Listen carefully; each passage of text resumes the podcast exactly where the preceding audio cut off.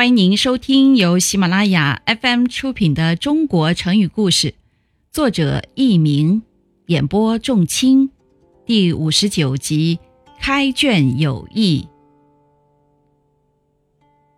宋朝初年，宋太宗赵光义十分重视文化遗产的保护工作，他命文臣李昉等人编纂了一部规模宏大的分类百科全书。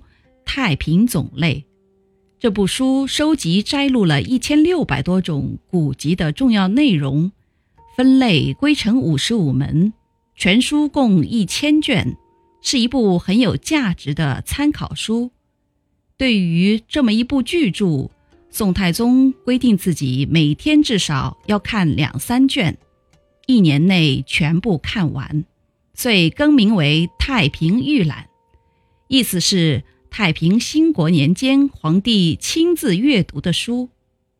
当宋太宗下定决心花精力翻阅这部巨著时，曾有人觉得皇帝每天要处理那么多国家大事，还要去读这么一部大书，太辛苦了，就去劝告他少看一些，也不一定每天都得看，以免过度疲劳，影响身体健康。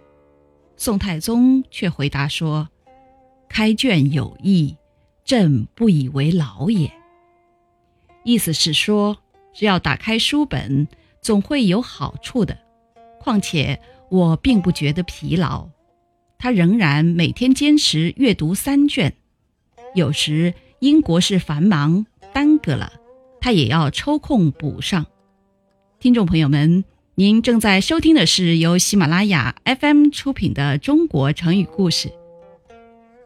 宋太宗由于每天阅读三卷《太平御览》，学问十分渊博，处理国家大事也能得心应手。